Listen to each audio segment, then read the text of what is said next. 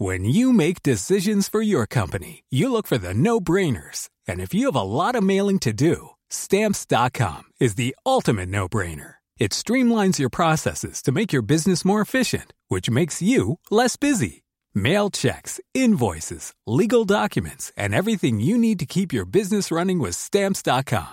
Seamlessly connect with every major marketplace and shopping cart. Schedule package pickups and see your cheapest and fastest shipping options from different carriers. With rates up to 89% off USPS and UPS rates. And with the Stamps.com mobile app, you can take care of mailing and shipping wherever you are. Make the same no-brainer decision as over 1 million other businesses with Stamps.com. Sign up with Code PROGRAM for a four-week trial, plus free postage and a free digital scale. No long-term commitments or contracts. That's Stamps.com.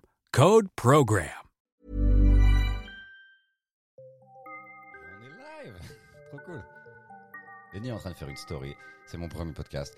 Euh, tu veux, tu veux me voir enregistrer une pub? Non, non, Je vas-y, euh, je te laisse faire ta vie. Regarde, euh, j'ai jamais vraiment lu une pub à voix haute. hein. Euh. Euh, en gros, ce podcast est sponsorisé par le studio même où il est enregistré. Ça s'appelle le studio Majorel. Euh, c'est vraiment le meilleur truc pour enregistrer votre podcast sur Paris. Euh, c'est un, il, vous propose un certain nombre de choses. Euh, c'est une sorte d'incubateur pour tous les créateurs de contenu. En gros, hein. tu peux faire ce que tu veux. Euh, il vous aide. Il y a plusieurs forfaits en fonction de plus vous payez cher, plus il vous aide. En gros, il y a plein d'aides euh, possibles. Euh, vous pouvez, euh, si vous avez un projet de podcast, vous pouvez candidater. Euh, vous pouvez profiter du lieu, recevoir des invités. Voilà, il y a, là on est deux, mais il y a plusieurs, il y a plusieurs micros. Vous pouvez avoir euh, quatre, hein, c'est ça. Euh, voilà, ça il pourrait même vous aider à trouver des sponsors, à monétiser le podcast, voilà, à long terme. Euh, donc pour tout ça, pour toutes les infos, si ça vous intéresse, si vous voulez lancer votre contenu sur ce, euh, dans ce studio, euh, rendez-vous sur studiomajorel.fr pour en savoir plus. Voilà. Et maintenant, épisode 1 de mon premier podcast avec le grand Lenny Bunga. Ouais, ouais, ouais Ah, merci beaucoup Lenny. Merci à toi de m'avoir invité, Adrien. Oh, t'inquiète, je te réinviterai quand ce sera genre un vrai. Famous. Famous. Moi, je suis toujours là au début. Euh, bah, d'habitude, c'est moi en fait le premier invité des podcasts des gens. Donc, euh, T'es pas du coup, dit, bon bah je vais pas m'auto-inviter, je parlais tout seul comme Bill Burr et tout. Comment ça va, Adrien? Ça va, Adrien, et toi? Euh, le podcast s'appelle Laisse-moi finir euh, parce que j'avais pas compris qu'il y avait, au départ qu'il y avait un double sens euh, sexuel en fait. C'était euh, c'est juste parce que j'interrompais tout le temps les gens et que c'est un truc qu'on me dit souvent et qu'en plus j'ai l'impression qu'on se fait ça. Enfin tu sais tout le monde se fait ça en fait. On, on se laisse pas parler. Donc l'idée c'est euh, tout ce que tu as envie de dire, tout ce que tu veux raconter, on peut parler ce que tu veux et j'essaierai. Enfin j'essaierai de ne pas t'interrompre en étant genre comme tu sais quand tu verras mon Ce qui visage. est très rare. Tu verras la veine qui commence à faire genre oui non c'est comme moi j'ai un truc à dire. Bon ouais ça parce que là on venait de parler en gros toi t'avais euh, presque envie de lancer toi-même ton podcast c'est un, un nouveau truc en fait. Ouais, non, mais j'aimerais. euh, J'y pensais depuis longtemps. En fait, je pensais plus à faire une émission, tu vois, de 30 minutes que je voulais balancer sur YouTube. On avait discuté avec Arte de pouvoir peut-être le lancer et tout, mais ça l'a pas fait pour l'instant. Donc, euh, on attend, tu vois. Mais, euh, mais ouais, je, je- j'ai envie de lancer un, truc qui me ressemble, quoi. Ouais. Bah tu vois l'idée pour moi c'était justement que les médias comme Arte et tout enfin c'est des médias intéressants mais que finalement ils essaient toujours de te mettre dans une sorte de case. Euh, Il y a toujours un moment où il faut pla- plaire à un actionnaire, pas, pas Arte en particulier, tu vois, mais que En général, ouais. il faut toujours plaire à un actionnaire ou à un ayant droit. Enfin, Ouais, pour les gens qui ont déjà écrit à la télé, c'est genre euh, dès que t'écris une vanne marrante, on peut pas la faire parce qu'il va y avoir un problème avec les publicitaires et tout. et qu'en fait- en fait, pour les humoristes, je suis pas sûr que ce soit ouf euh, de se retrouver dans des cadres comme ça un peu Oui. corporate parce que ça nous rend un peu, euh, ça nous dilue un peu, non? Genre tout ce que t'as à dire toi, qu'est-ce que tu pourrais vraiment me dire? Non, ouais, il faudrait une chaîne spéciale. J'ai réfléchi, il faudrait une chaîne spéciale. Euh, ouais, non, ouais, non, ça, j'avoue, ce qui est chiant, c'est que t'es des, enfin, t'es dépendant des gens d'un autre temps, tu vois. Bah c'est ça, et qu'en plus, euh, oui c'est ça, et, euh, et en plus eux sont dépendants, c'est-à-dire que c'est même pas vraiment eux qui sont au-dessus, c'est-à-dire qu'à la fin il y a toujours un Bolloré ou un mec comme ça Non. qui va prendre et qui va prendre cet argent pour faire des pubs en Afrique ou je sais pas quoi, tu vois. Et, et c'est souvent en plus tu dois interagir avec des gens qui sont pas hyper marrants et toi tu sais leur expliquer mais non mais ça c'est drôle. Euh, tu sais Dave Chappelle il avait galéré de ouf quand il faisait son émission de sketch parce que dès qu'il avait un truc marrant c'était toujours une bataille et tout. Et je me dis en fait avant t'étais obligé de passer par ces médias là pour qu'on s'intéresse à toi en tant qu'humoriste tu vois. Et euh, moi, je sais que, tu vois, je me vois pas trop. Il y, a- y a aucune émission que je vois là que, où je m'imagine, une émission de télé où je m'imagine dedans. Ou alors si, je pourrais faire le décor penché, mais genre avec genre toi et des potes, tu sais, ou, ou que des gens qui savent qu'on n'a rien à faire là, genre. Qu'est-ce fout là C'est que, ah chérie, je vais vous parler d'Afrique penchée. Euh, c'est pour ça que je me dis, c'est vraiment, euh, il me semble que c'est vraiment le format idéal pour euh, pour certains humoristes qu'on qu'on qui ont pas énormément. Enfin, c'est ça qui est ouf, c'est que tu peux faire plein de choses avec pas énormément de moyens. Ouais, puis c'est aussi, Euh. enfin, pardon. Tu regardes, je viens, je viens de t'interrompre. Voilà, bah, laisse-moi finir. Super. c'est pour me rappeler ça à chaque fois en fait, que je l'ai appelé comme ça. Tu vois. Mais non, mais tu sais, genre, euh, c'est hum, comme je te dis, c'est les humoristes qui ont pas énormément de moyens. Le podcast, c'est vraiment le truc le plus accessible. Tu vois. Accessible. Accessible. Accessible. Ouais, tu couperas ça, merci. hein. C'est le truc le plus accessible. Et euh, et il y a ce truc de ouais où tu peux inviter qui tu veux, donc t'as ta totale liberté. Ça, j'avoue, c'est plutôt cool, quoi. Mais même, tu vois, moi, j'ai lancé une- un petit programme Ouais. court de vidéo. Et ben, les petits programmes courts de vidéo, si je les ai lancés, c'est en partie pour récupérer mon ex, mais elle est jamais revenue. et après, et après, et après, non, c'était plus pour voir, ok, ce que j'ai, ce que j'ai envie de dire, ce que j'ai envie de faire? Jamais les gens me donneront un créneau à la télé pour parler de l'Afrique, ils s'en battent les couilles, tu vois. Ça s'appelle cours d'histoire panafricaine. C'est ça. Petit cours d'histoire panafricaine. C'est quoi? Moi, je suis tellement un blanc, ignorant, panafricain, je sais pas ce que ça veut dire. Alors le panafricanisme à la base c'est issu de Marcus Garvey, un, Jama- un Jamaïcain qui habite aux États-Unis qui s'est rendu compte que bah si les Noirs voulaient vivre euh, décemment, Ouais. ils n'avaient pas d'autre choix que de rentrer chez eux. Tu vois. Donc il a ouvert une compagnie euh, de bateaux, il a ouvert une maison d'édition, il a ouvert plein plein plein de trucs pour avoir accès au Nord à l'époque où on parlait d'un- temps de l'esclavage. hein. C'était fin fin début 1800, début D'accord. 1900. Donc ouais on arrive euh, aux États-Unis. Hein. Ouais. Pas en France, tu te doutes bien qu'ils seront encore en moi, j'avais entendu parler de Marcus Garvey, mais euh, parce qu'il était censé représenter les Rastas ou un truc comme ça. Je crois que c'est Charles Sweeney qui en parlait sur scène ou chose. non, Marcus, non, les Rastas l'ont repris parce que c'est un Jamaïcain, donc Ouais. ils l'ont repris en tant que symbole. Mais non, je pense que Marcus Garvey, c'est pour n'importe quel Africain, en vrai, ou descendant d'Africain, ou descendant d'Africain, ça devrait être euh, le père du panafricanisme. Et pour revenir au panafricanisme, Ouais, c'est le fait de retourner vers ses racines. Tu vois, le fait, alors, logiquement, c'est le fait de retourner physiquement vers ses racines, dans ses racines, tu vois D'accord. retourner en Afrique et d'y rester et d'avoir ce mouvement-là. Mais moi, je suis persuadé que tu peux retourner en Afrique, que ce soit physiquement, que ce soit spirituellement, que ce soit économiquement. On te demande juste de faire ta part. Parce que toi, t'es plus dans euh, la notion de la diaspora, non C'est ça? Ça me semble être l'inverse, non De ça. Non, au contraire. La diaspora, même si elle est l'exté- elle est à l'extérieur, ce que je te dis, c'est que encore plus avec la diaspora africaine. Je sais pas comment ça marche avec les autres diasporas, mais je sais que la diaspora africaine, euh, tu le vois aujourd'hui, ce qu'on vit Ouais. hors d'Afrique et dans l'Afrique, il y a pas, comme je disais, il y a pas d'autre moyen que si tu veux te sauver, il y a pas d'autre moyen que bah de faire rayonner ton continent parce que mine de rien, ton continent te ramène à ta couleur et ta couleur te ramène à ton continent que tu le veuilles ou non. Et euh, du coup, alors moi, je t'ai connu 2012, un truc comme ça, hein, Ouais, c'est ça, bah, 2013. comme ça. Euh, Lenny et moi, des fois, je parle. Waouh!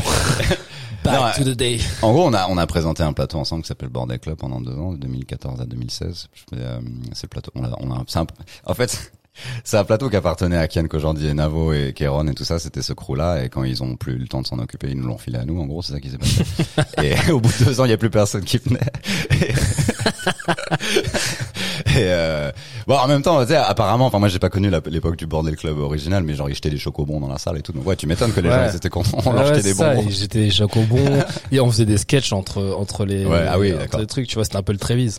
c'était le field. Toi, t'avais commencé déjà à cette époque-là, alors. Ouais, moi je suis arrivé euh, au bordel. Bon, ils avaient déjà leur bande de potes, tu vois. Ouais.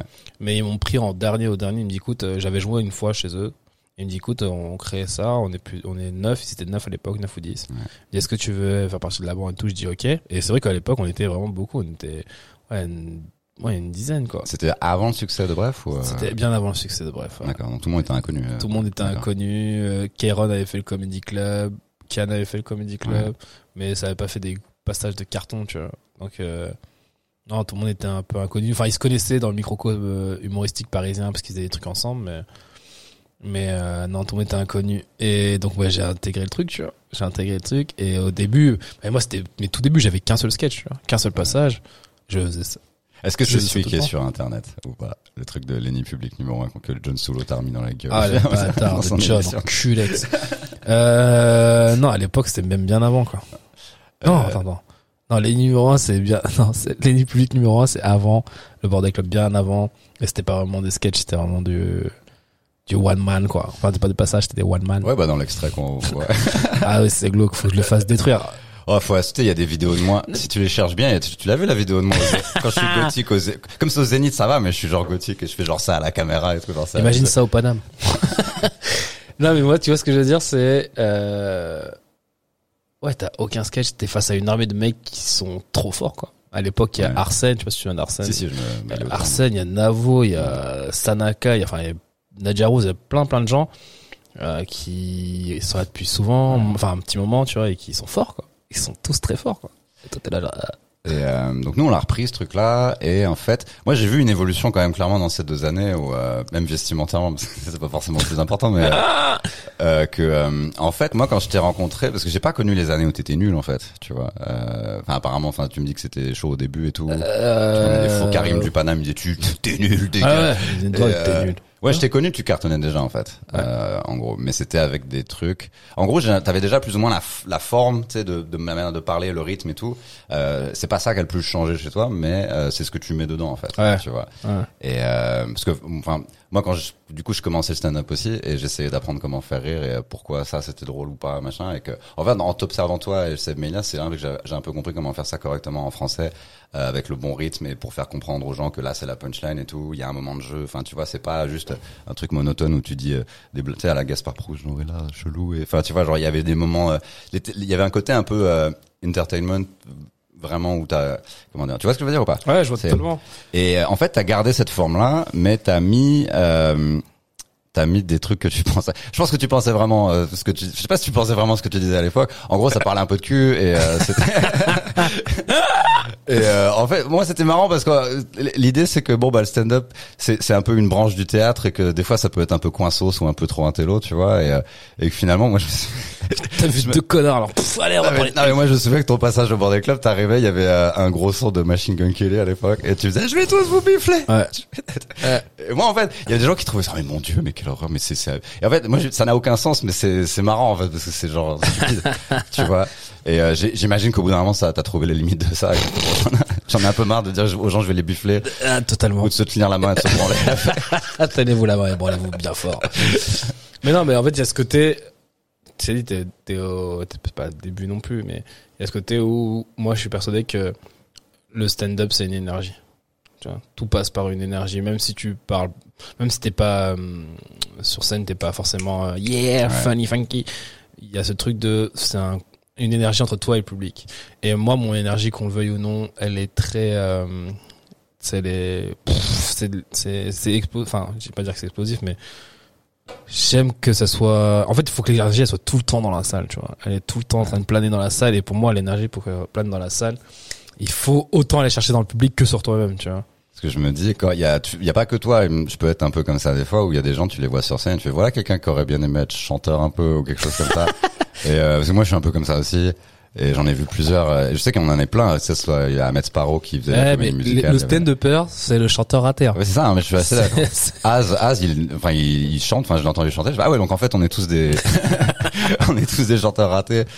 Euh, et finalement, et à un moment, j'ai vu une transition. Je sais pas si c'est parce que t'as découvert des humoristes en particulier ou parce que juste euh, t'as grandi et que t'as t'as commencé à parler de plus en plus de bah, d'Afrique et de pas forcément d'Afrique tout de suite, mais au moins de de dire des trucs qui étaient qui parlaient de racisme euh, de ma- de manière euh, où on pouvait pas vraiment t'attaquer parce qu'avant tu pouvais en parler mais c'était peut-être un peu genre bon Yeah. bah c'était la tradition de Jamel Comedy Club un peu où c'était euh, c'est quand même pas ça, ça joue parfois sur certains clichés post-coloniaux qui vont faire rire euh, sur tous les blancs en fait qui vont ah C'est c'est vrai ça. qu'ils sont comme ça et euh, il y a un moment t'as switché un peu tu, tu, tu saurais ce qui s'est passé ou pas? Ouais, tout simplement parce que bah tu grandis et tu te cherches. ouais Et moi, tu me connais, hein, j'ai eu 10 000 styles, 10 000 trucs. Sharon, le caméléon m'appelait. Ouais, je trouvais ça trop cool parce que tout, moi je devais prendre des photos du bordel club et euh, toutes les semaines j'avais une photo de Lenny avec un Un look différent. avec un look Tout le différent. monde pensait que c'était une personne différente. La crête, les cheveux. T'as eu blond Non, t'as- j'ai pas vu blond. non, j'ai pas eu blond.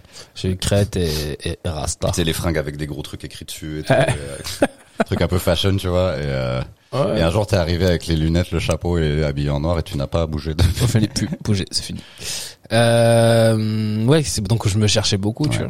En fait, pour moi, il y avait le stand-up d'un côté et je sais pas si on peut appeler l'activisme, mais l'activisme de l'autre, tu vois. Pour moi, c'était pas compatible.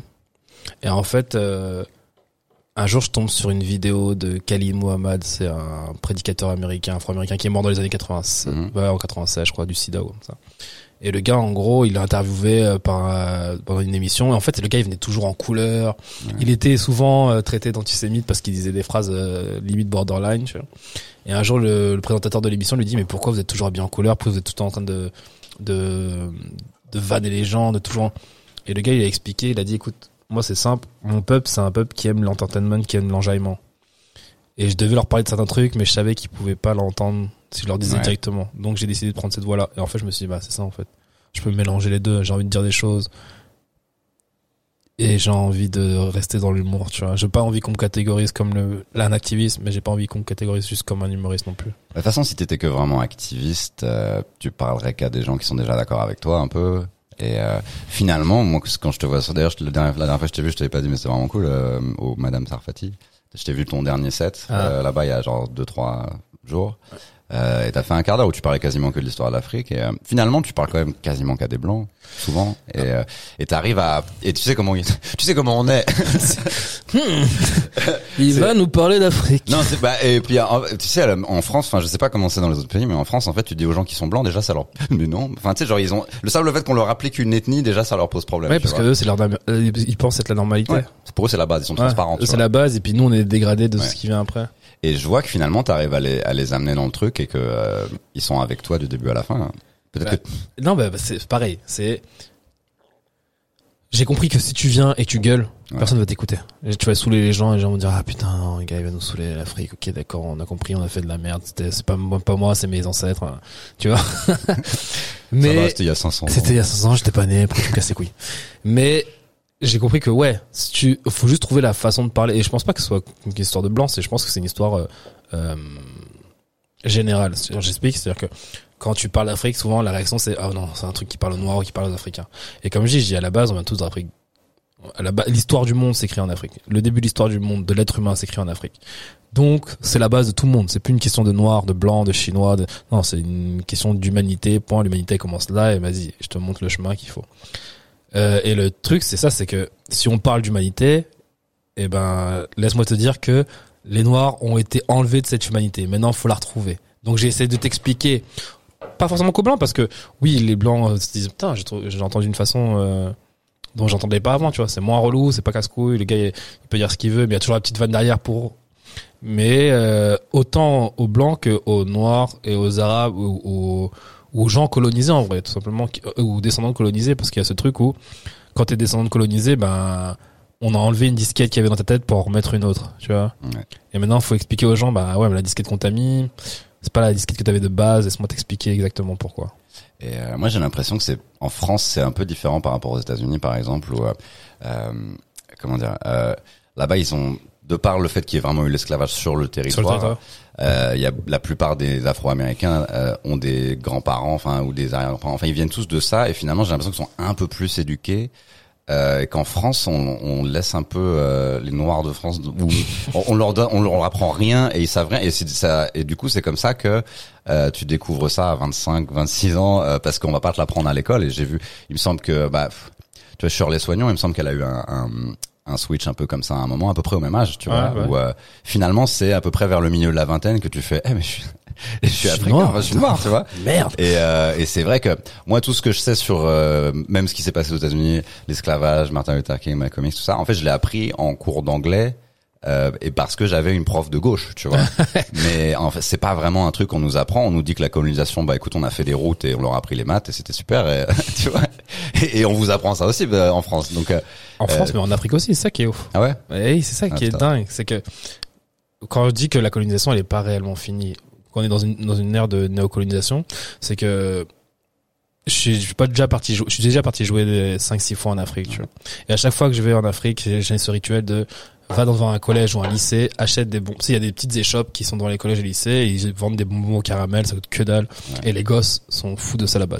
Et moi j'ai ce truc de, ok, bah j'en paye, prenez, mais vas-y, on prend euh, 20 minutes, 30 minutes pour discuter. Donc les gosses s'assoient, on discute. Et souvent je leur demande qu'est-ce que vous avez appris à l'école ou qu'est-ce que vous apprenez à l'école de l'histoire, et ils vont te sortir la guerre froide, ils vont te sortir la Seconde Guerre mondiale, ils vont te sortir l'histoire de France. Il y en a, il y a des, il y a des enfants africains qui connaissent mieux l'histoire de France que de Français eux-mêmes, tu vois. Ouais. Je leur dis mais qu'est-ce qu'on apprend de ton pays, tu vois? Et ben ton pays, on t'en apprend ce qu'il était peut-être dix ans avant la colonisation, et tout le reste, bah c'est euh, les pays occidentaux nous ont sauvé la vie.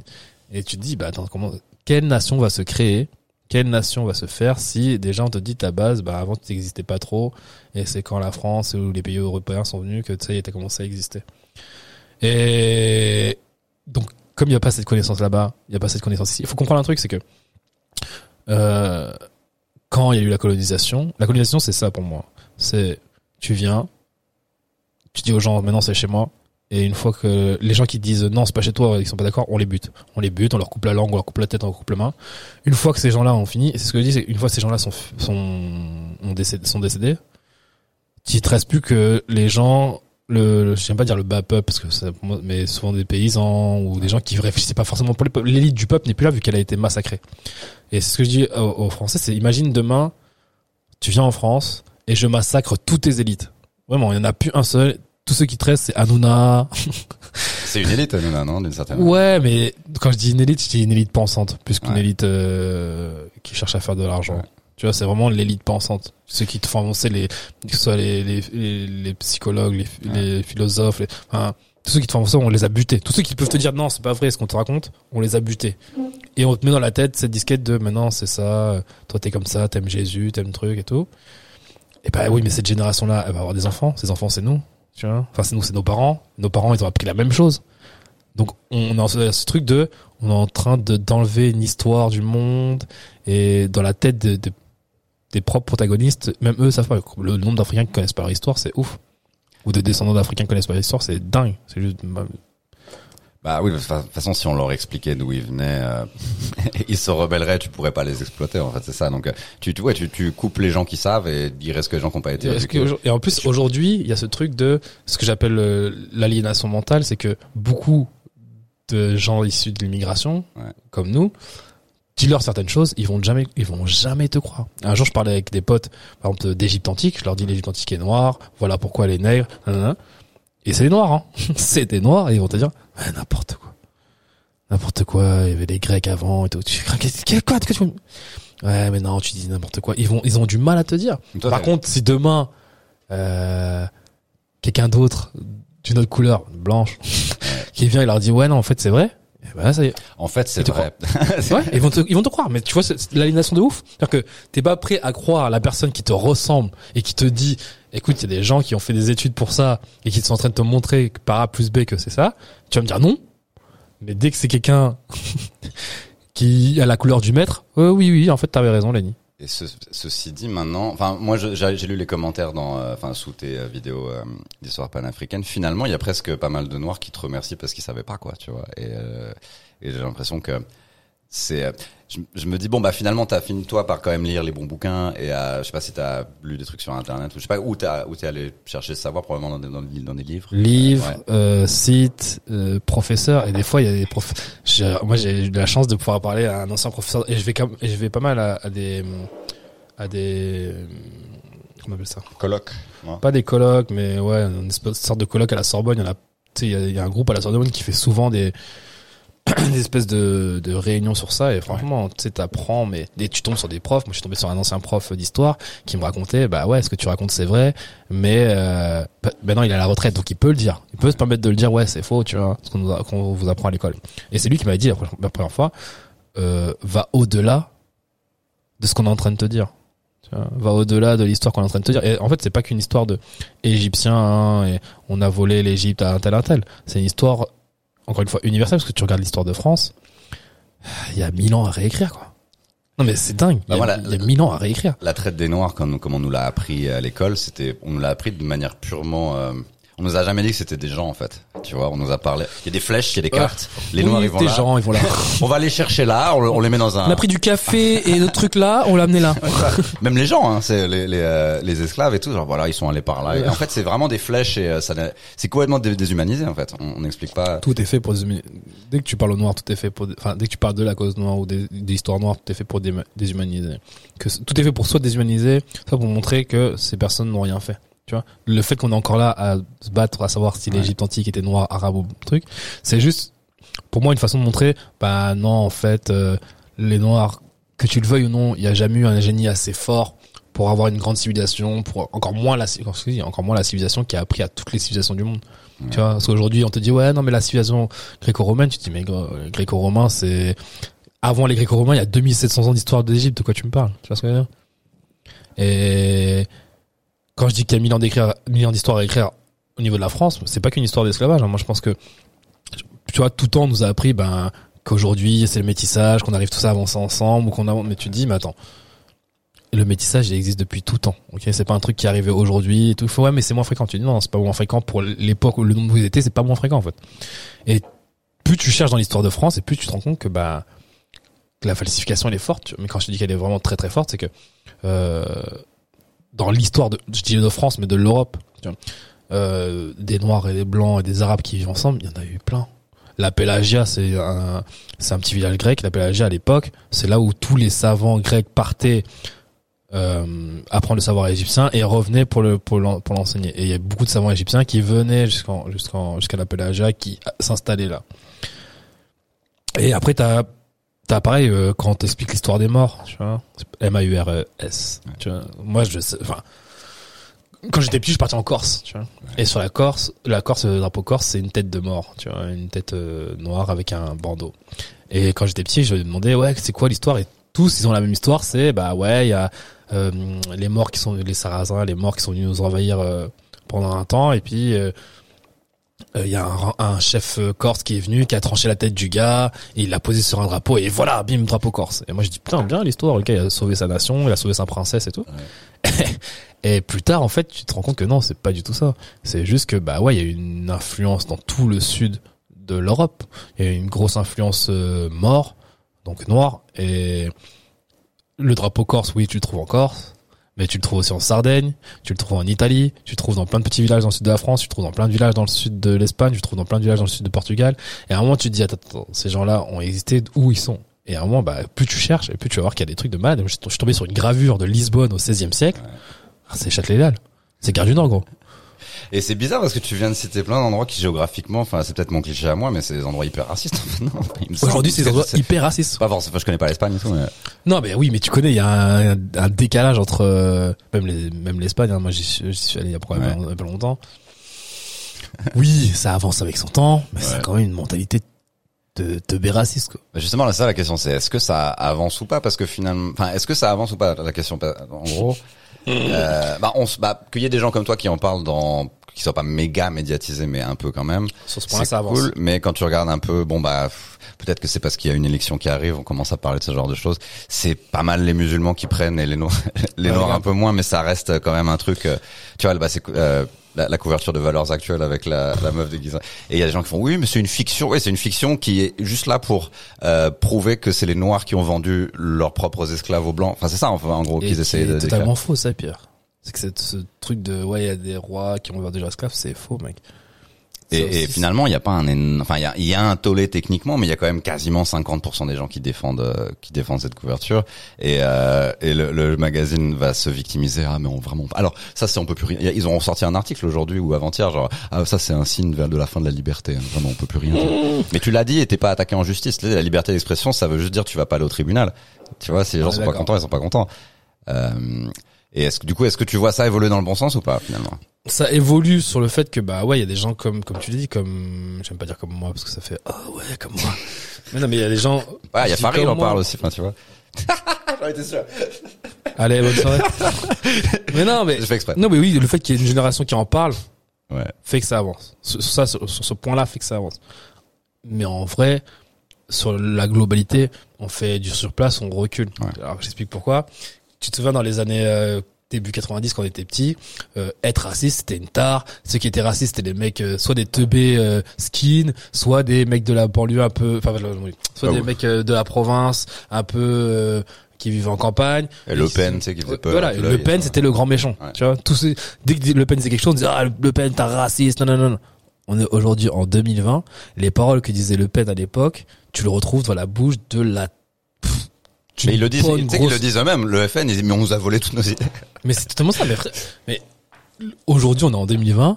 Le bleu marine, c'est devenu un, parti le FN c'est devenu un parti lambda en fait. Ouais, alors que je sais plus qui c'est Kim. Je crois que c'est Hakim Gemili. Il me disait que quand, quand il était petit, on lui disait euh, si t'es pas gen- si t'es pas gentil, il y a Jean-Marie Le Pen Ouais, qui va venir, bah oui. qui va venir te voir. Quand tu petit, mais alors que maintenant aujourd'hui tu vas dire quoi?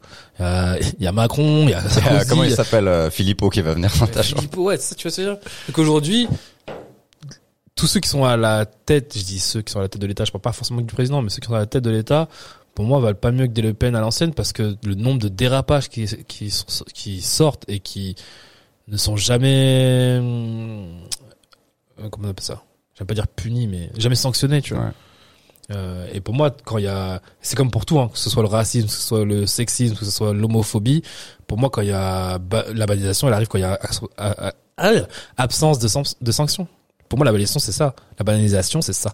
C'est le fait de bah, absence de sanctions. bah, pour moi, c'est ça la bonne.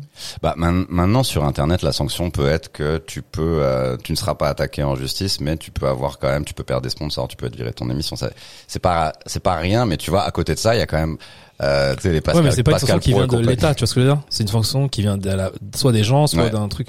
C'est pas une sanction qui vient du de, de l'État français qui se dit vas-y c'est vrai parce que Ah, j'ai envie de te- on a eu quand même un, un ministre de feu qui a été condamné quoi.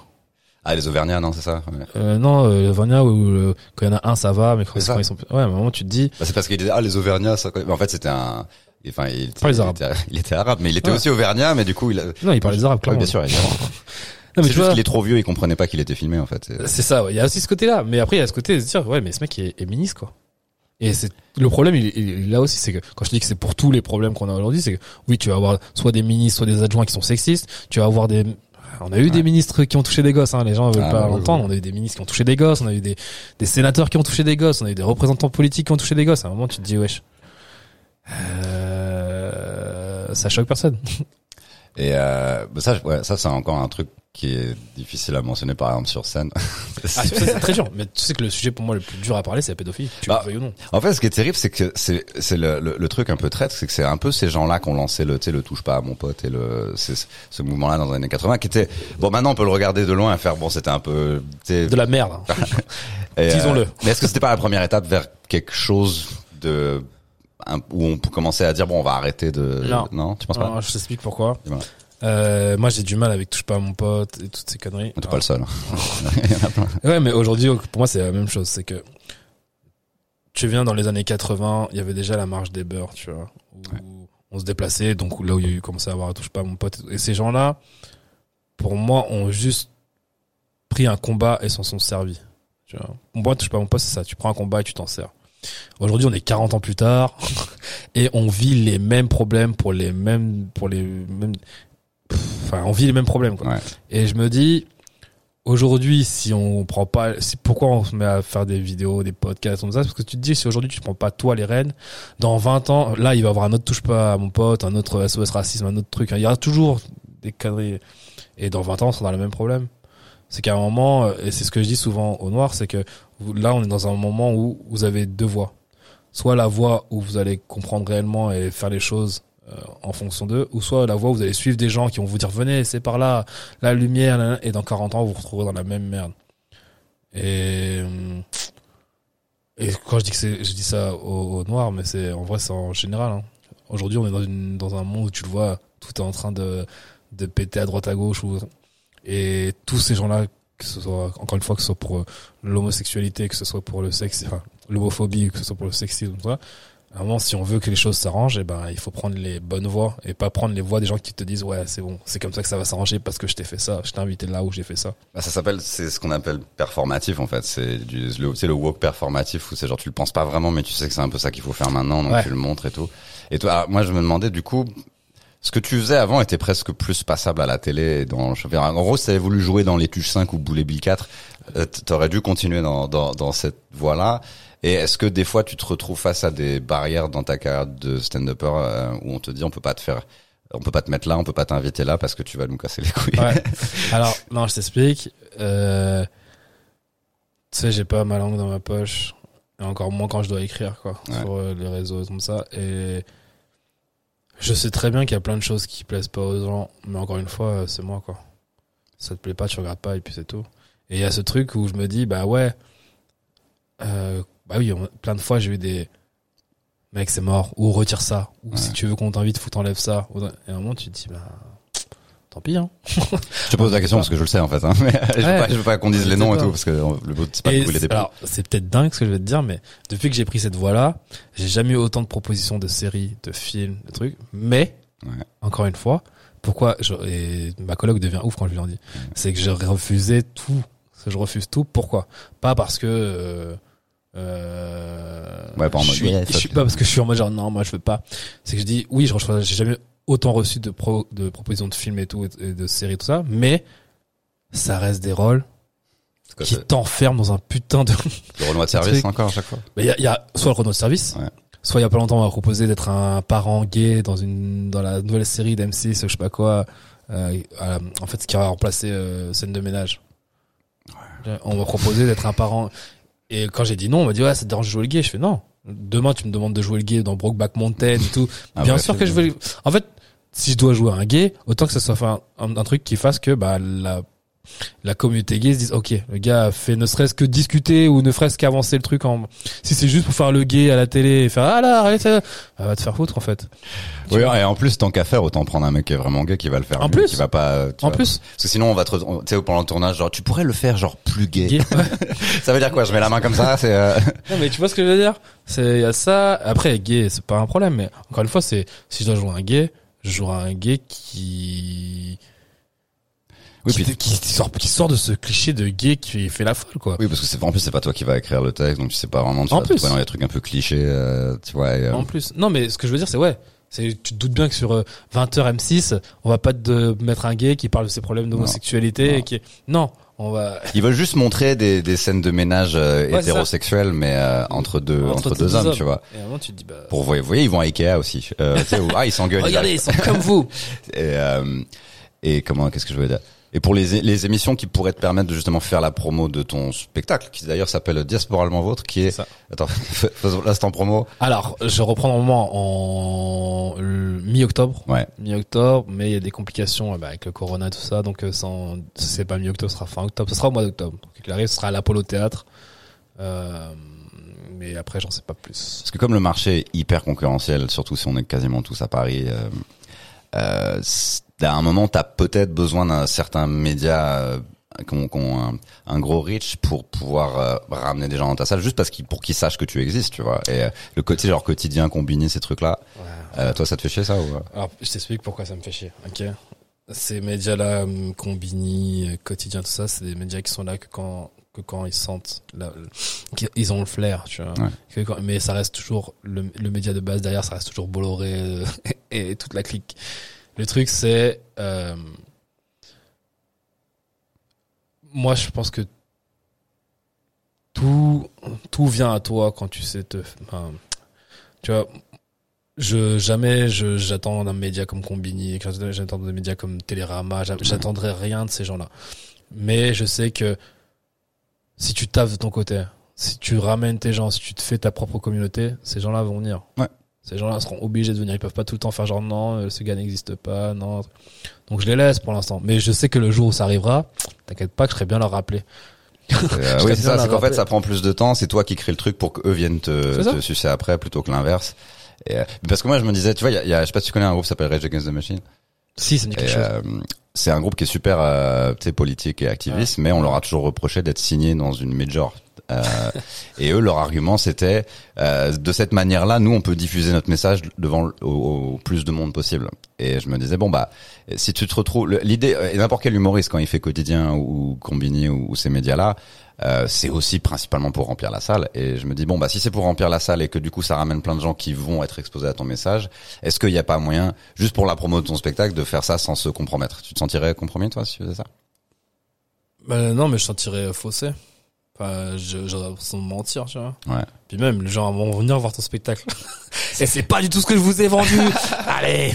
Parce que je me dis c'est tellement compliqué euh, en ce moment. On est, tu sais, on a tous le même âge. On est, à- il y a genre 500 spectacles à Paris. Et euh, c'est très difficile de, tu sais, de, de ramener l'attention vers soi. Et je me dis bon bah si quelle, quelle, quelle est la limite où tu peux faire quelques compromis pour ramener l'attention vers ton travail que tu vas pas changer pour autant, tu vois. Si, si ton spectacle c'est le même, euh, et que t'es t'es- t'étais juste montré devant Yann Barthès euh, qui va de toute façon être d'accord avec tout ce que tu dis Ouais.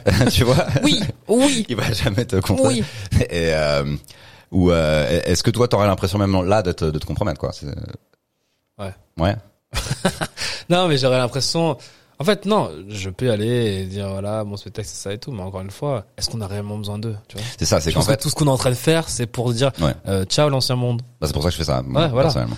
Et c'est vrai que du coup, si ton spectacle est rempli grâce à ces émissions-là, ils pourront toujours faire, eh, Ouais, C'est un peu grâce à nous grâce à nous, on a parlé. Alors que si tu viens et que tu dis, euh, je vous emmerde. Et même le fait de pouvoir dire, j'ai pas envie de faire cette émission.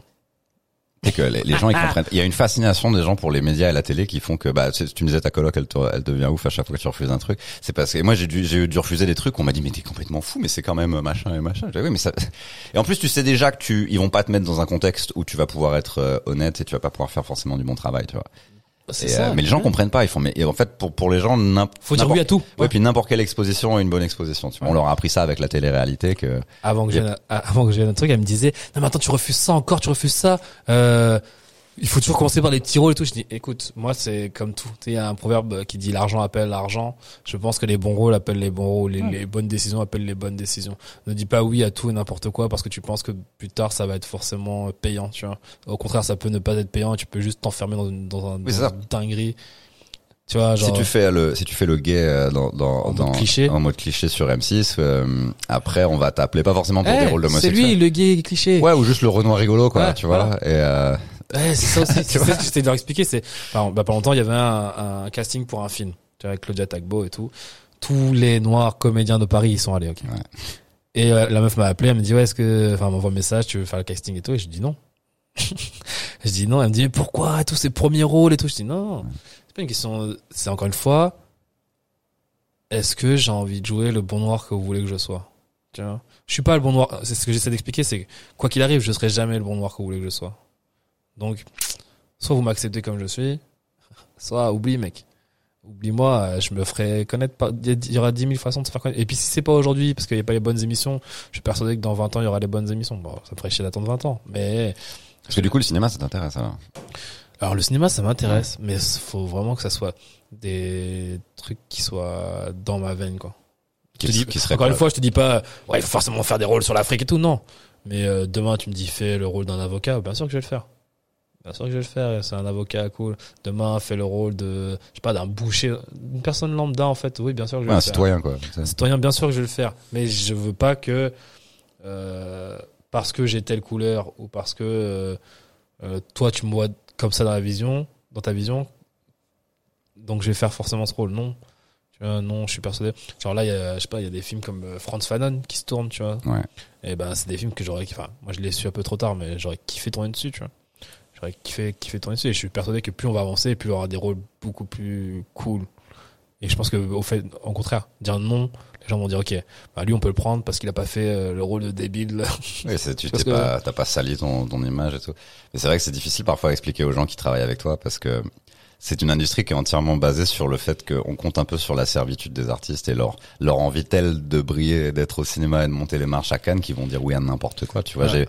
j'avais vu au j'étais Jam- comme ça, moi, ça qui est ouf. bah, moi j'avais vu au Jamel Comedy Club euh, une meuf jouer une africaine vénale et je et je sais elle était sympa et je veux pas dire son nom mais elle était, était très cool et je, savais que pourquoi elle faisait ça c'est parce qu'elle a 22 ans et, enfin elle a pas elle devait avoir 22 ans à l'époque ou un truc comme ça elle avait l'impression que si elle disait non on allait la blacklister de tout et que c'était fini et qu'elle était obligée en gros de dire oui à tout ce qu'on lui proposait juste pour avoir le droit d'être dans l'industrie du spectacle dans le showbiz tu vois.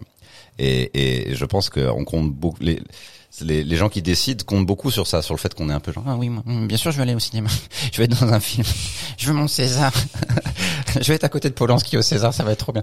Trop cool. Et, euh, mais mais effectivement, c'est dur de leur expliquer que c'est pas que ça que ça va pas te correspondre parce que oui, en fait à partir du moment où t'es pas dans le succès à tout prix, ils vont genre Hum, hein quoi? Attends, C'est complètement euh, confusant si t'as les moins la moins. En fait, si t'as de l'intégrité dans ce métier, t'es un- d'un certain point de vue, c'est genre t'es faut pas en fait, faut pas avoir euh, et euh, peut-être qu'à un moment t'es un peu obligé de d'imposer ça quoi. Genre non, ça va Ah, être mais comme t'es ça. obligé. T'es obligé.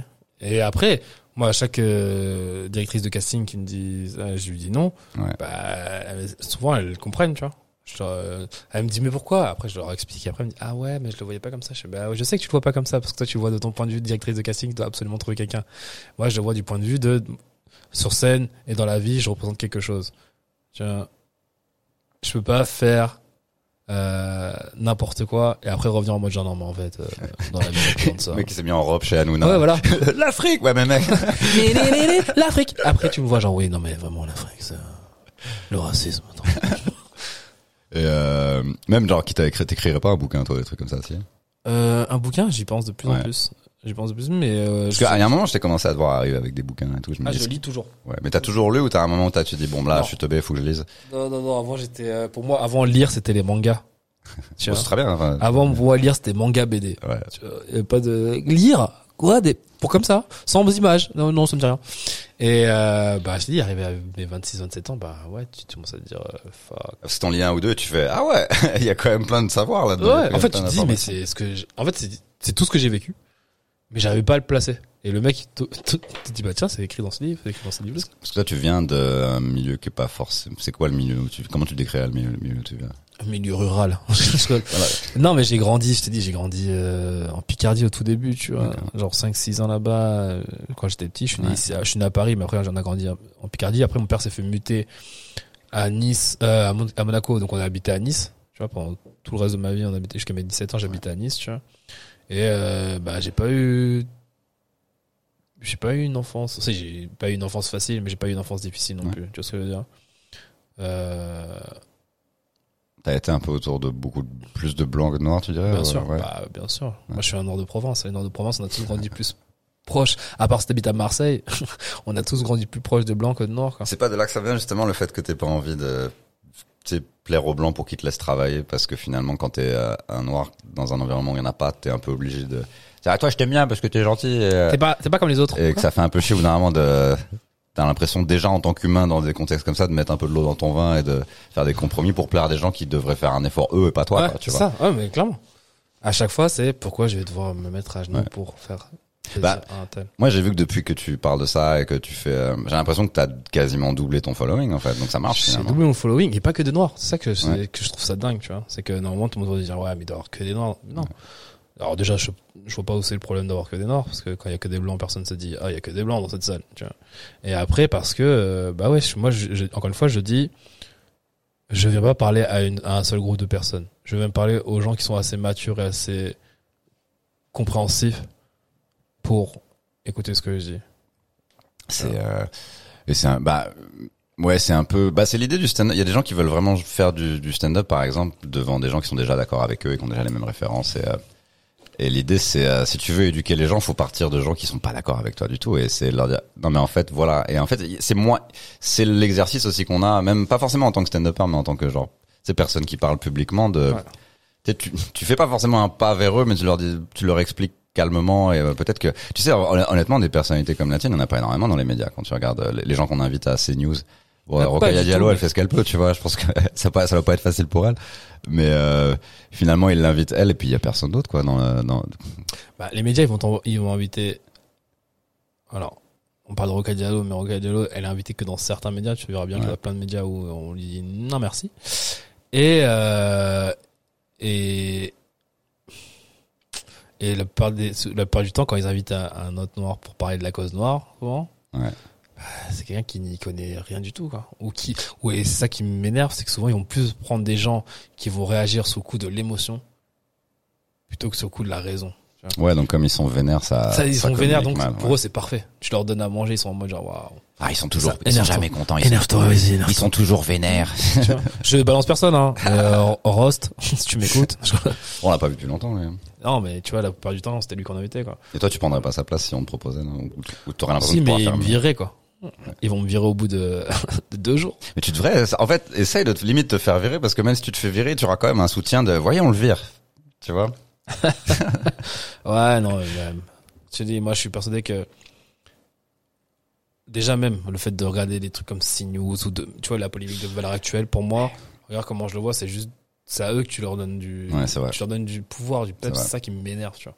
Et souvent, les gens ne comprennent pas parce que je- la dernière fois, je reçois un message genre, pourquoi tu dis rien sur valeur actuelle? J'ai envie de dire, mais, en fait, faut vraiment, faut qu'on commence à comprendre.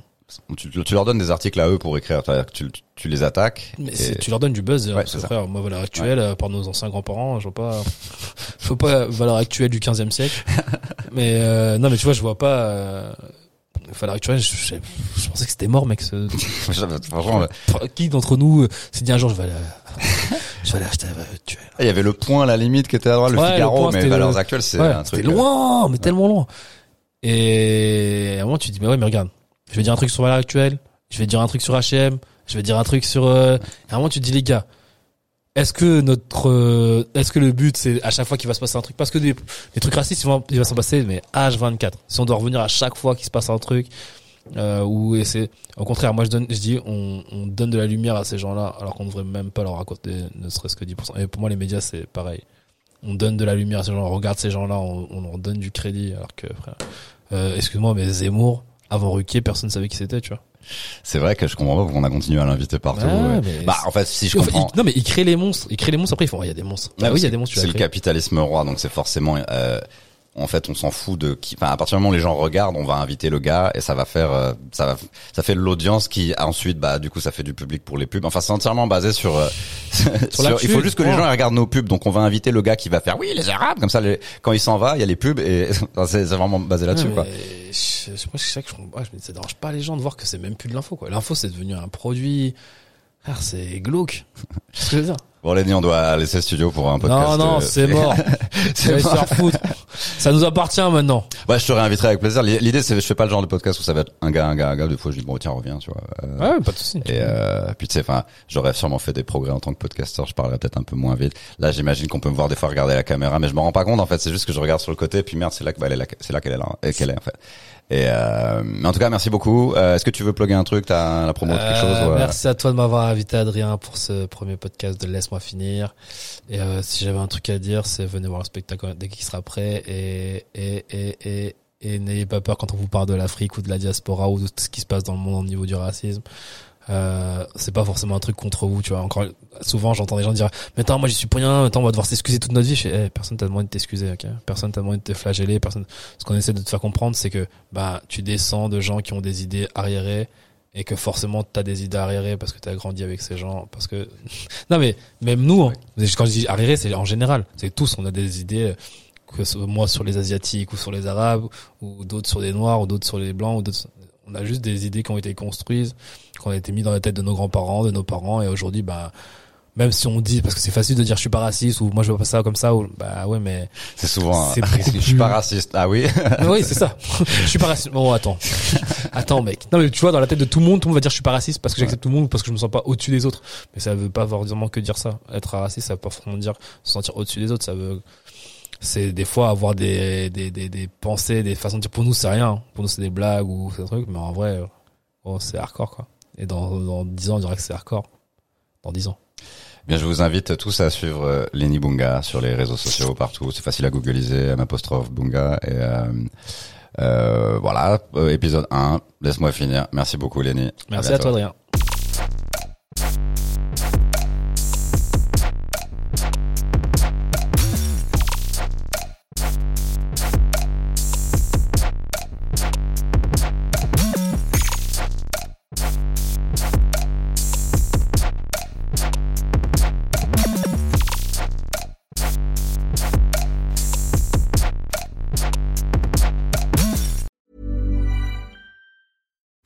Deserves the best, and there's no better place to shop for Mother's Day than Whole Foods Market. They're your destination for unbeatable savings, from premium gifts to show-stopping flowers and irresistible desserts. Start by saving 33% with Prime on all body care and candles. Then get a 15-stem bunch of tulips for just $9.99 each with Prime. Round out Mom's menu with festive rosé, irresistible berry chantilly cake, and more special treats. Come celebrate Mother's Day at Whole Foods Market.